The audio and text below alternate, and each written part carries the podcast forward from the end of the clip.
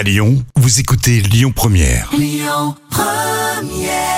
Bonjour à tous, comme tous les jours, on commence avec les audiences télé d'hier soir. TF1 arrive une nouvelle fois en tête avec un inédit de Joséphine Lange Gardien. Vous étiez plus de 4 millions de personnes à suivre le programme. Juste derrière, on retrouve le film La Reine des Neiges diffusé sur M6. Et puis vous étiez 3 millions à regarder France 2 hier avec le tour du monde en 80 jours. Dans l'actu télé, direction les Émirats Arabes Unis où les films ne seront plus censurés dans ce pays. C'était le cas jusqu'à présent. Par exemple, les films qui comportent des scènes considérées comme pouvant porter atteinte aux mœurs locales euh, sont souvent coupés au montage, voire bannis.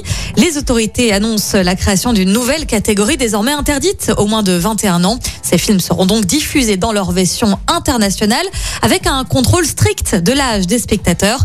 Une annonce faite par le Bureau de régulation des médias sur Twitter.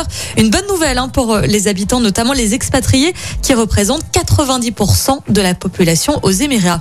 Et puis ce soir, on regarde Colanta pour euh, les fans. Rendez-vous à 21h05 sur TF1 pour la grande aventure où Denis Brognard va revenir sur les moments marquants depuis les débuts en 2001.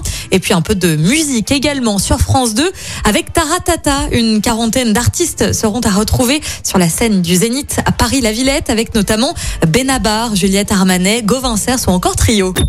Écoutez votre radio Lyon Première en direct sur l'application Lyon Première, lyonpremière.fr et bien sûr à Lyon sur 90.2 FM et en DAB+. Lyon Première